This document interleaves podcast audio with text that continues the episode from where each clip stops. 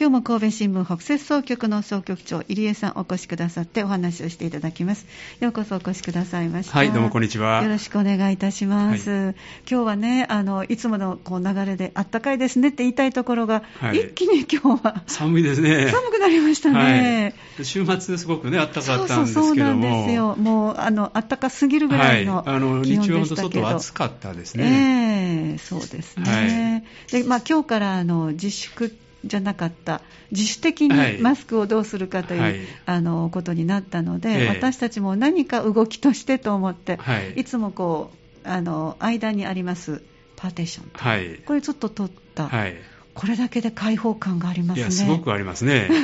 これまで本当ね、こう、分断された感じがね、ねありましたけども、えー、こう、目の前がスッとね、明るくなった感じが。そうですね。はい、ただまあ、スタジオというこう密室になるので、はい、なかなかこう、窓を開けて換気という 環境がないので、ちょっとマスクを取るまでは、はい、まだもう少し、まあ、今、インフルエンザも流行ってきてるので、えー、ちょっとこう、歩みを止めてるところですけども、記者の皆さんはどうされるんですか？あの、うちはですね、みんなやっぱり、えー、あのマスクはしてますね。あ取材に行かれる時も、はい、そうですあの会社の中でもマスクはした。会社の中でも、はい、そうですか。あの密室にはなってないと思うんですけども、えー、やはりやっぱりねそのママガジンのことを考えていてですね、えー、まあ、あの全員がなってねあの感染してしまったら大変だというのもね。そうです。あの仕事柄ありますね。私たちも本当それがありましたので、ね、はい、それが一番怖いので、えー、まあ、それでいうと、まあ、まだマスクはねちょっと外せないですね。そうですね、はい、本当あのお散歩で誰もいらっしゃらない時にはもうマスクを外して、はい感覚としてはいわゆるマスク警察さんに、はい、あの指摘をされなくてもいいのかなというそんなちょっとあの喜びはありますけどね。そうですね。それはありますね。えーえー、取ったからといって、はい、あの咎められることもないかもしれない。確かにこう気持ちよくこう空気をたくさん吸いたいですよね。もう夕方ね駐車場にちょっとこう道路を渡るときに誰もいなかった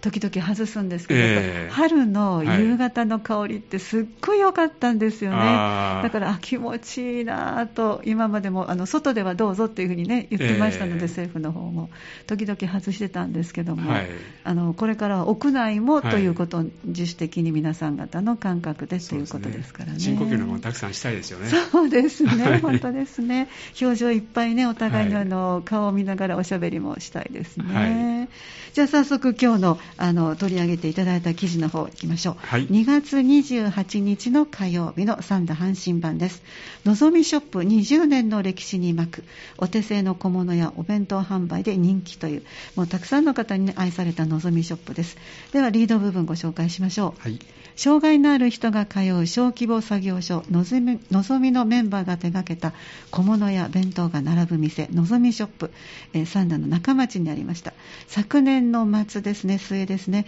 えー、営業が終了しております。駅前の商店街沿いに立ちおよそ20年メンバーと地域住民をつなぐ拠点を担ってきました。のぞみには多くの惜しむ声思い出が寄せられていますという、えー、木田記者の、えー、記事からご紹介いただきますよろしくお願いします、はい。はい、お願いします。あの、まあ、障害のある方とですね、はい、まあ、支援スタッフでですね、このショップをやっておったんですけども、はい、まあ、それが昨年の末にね、閉店したという話題なんですけども、えー、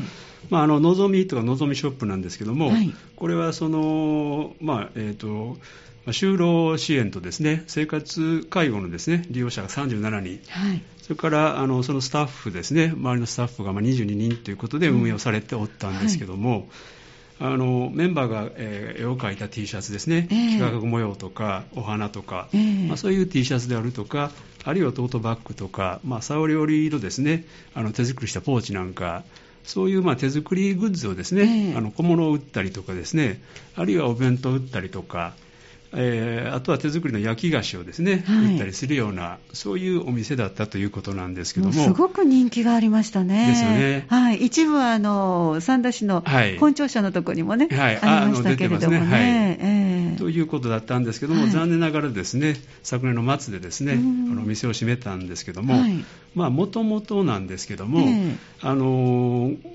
あの、若草会っていうのがありまして、まあ、これ、障害者、教育あの障害教育にですね、携わる、まあ、教員たちがですね、ボランティアグループを作っておった、はい、その若草会っていうのがあったんですけども、えー、まあ、それが始まりなんですね。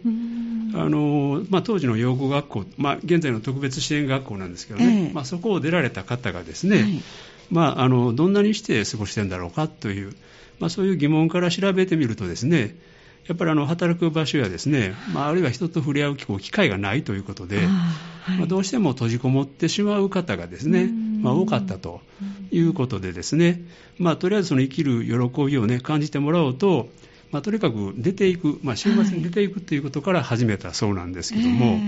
まあ、98年からですねあの、まあ、社会と、まあ、関わりを持ってですねまあ、生きがいを持って毎日を、まあ、暮らしてもらいたいということからですね、はずがに、まあ、この望みをですね作ったんですね。小規模の、まあ、作業所なんですけども、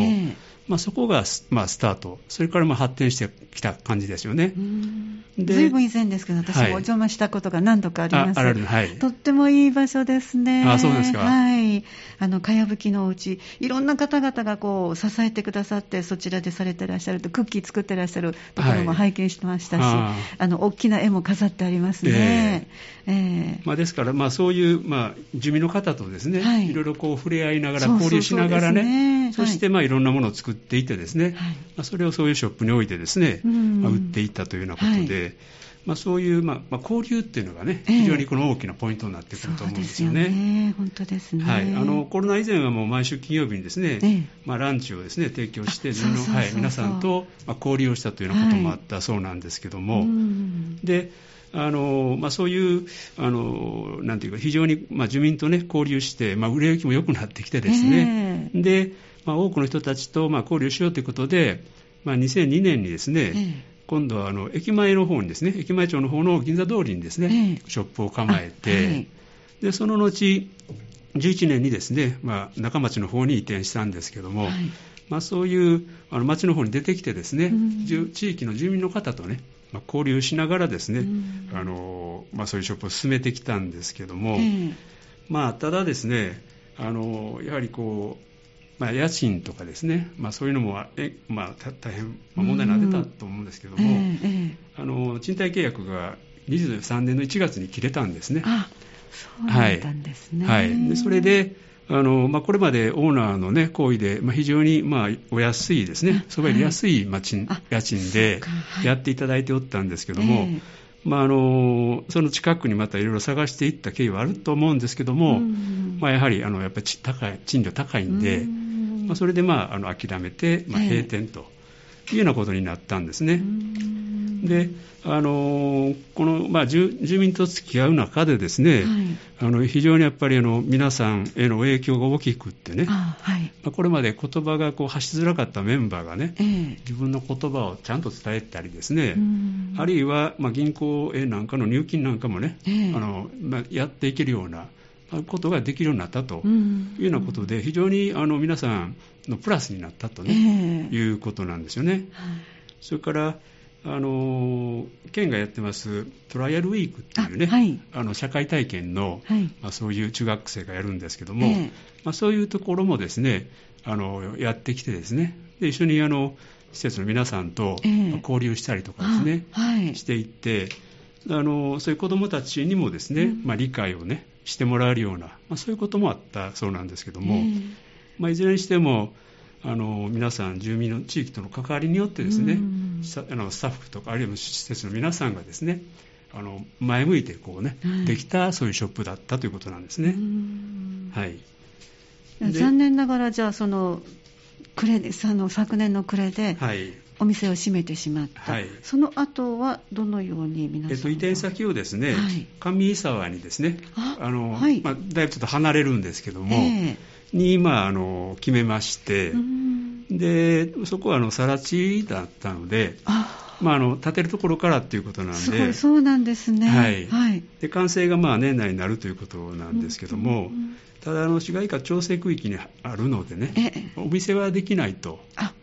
あ残念ですね、はい、そうですか、まあ、このような、これまでのようなショップはできないんで、うんうん、まあ、あの次はですね、まあ、内職をね、あの請け負ったり、はい、あるいは地域の事業所で、まあ、掃除をですね、はい、するとか、まあ、そういうことで、まあ、新しいですね仕事をまあ作っていこうということで、まあ、模索をするということのようですね。そうなんですね、はい、社会参加をして、そして労働もして、賃金ももらう、ということですね。はい、であの今年の1月の末にですね、はい、あの閉店のセレモニーを、はい、あの市の福祉総合福祉セン保保健センターですね、はい、こちらで開いたそうなんですけども、えー、この時にも、まあ、かつてのまあ利用者であるとかですね、スタッフ、まあ、そういう皆さんが集ってですね、まあ、大変あのこれまでの活動をね動画で見ながらなんか思い出話をしたそうなんですけども、はい、やはりあの最初はやっぱりねあのお店として成り立つのかなということであの保護者の皆さんも大変こう不安であるとか心配だったということでしたんですけども、まあ、あの周りの多くの方にですね支えられて、まあ、ここまでできたということで、まあ、皆さん感謝の言葉をねあの述べられたりしたりしてるようですね。それと、やはりその周りのお店なんかもね、非常に寂しがってるようでですね。そうでしょうね。はい、皆さんね、とってもね、あのご挨拶もしっかりされて、はい、あの庁舎の方でも何かこうクッキーとか買ったら、ものすごく丁寧に、はい、あの包んでくださって、ありがとうございますって、もうすごく丁寧にいただけて、そのコミュニケーションの取り方がとっても温かくて丁寧ですよね。感謝の気持ちがね、こもってるんですね。そうなんですよ。ええーまあ、そういうことで、周りの,、ね、あのお店が非常に、あのこの残念があってですね、でやっぱりその、まあ、ショップはですね社会の接点であってね、はい、そうですね。まあ、やっぱりみんながみんなこういろんな役割をですねそれぞれ持っていたんだなということが、こうよりもこう伝わったということで、えー、あのそのお店の周りの皆さんもですね、はい、まあ、残念がってるというようなことなんですけども、まああのね、いずれにしてもまたあの気持ち的には皆さんまた帰ってきたいなっていうね。やっぱりそうですね、はい、ことだったようですね。ありがとうございました、はい、じゃあこの記事のポイントはどこになりますか、はい、あの今回お店をすることでですねメンバーの多くがですね三田市民それから社会の一員として感じられたということがですねこの大きなポイントになってくると思います。ありがとうございました、はい、では最後に総局長の目線お願いいたします、はい、今回あの20年の歴史に巻くということなんですけどもまたいつの日かですね駅前とかその辺でですねお店を開く目的があるということで、あの皆さんそれをぜひ叶えていただいてですね帰ってきてもらいたいというふうに思いました、はい、またその時には皆さんにぜひねお伝えしたいと思います、はい、どうもありがとうございました、はい、ありがとうございました。お話をいただきましたのは神戸新聞北摂総局総局長入江さんでした。どうもありがとうございました。はいありがとうございました。神戸新聞オンラインでした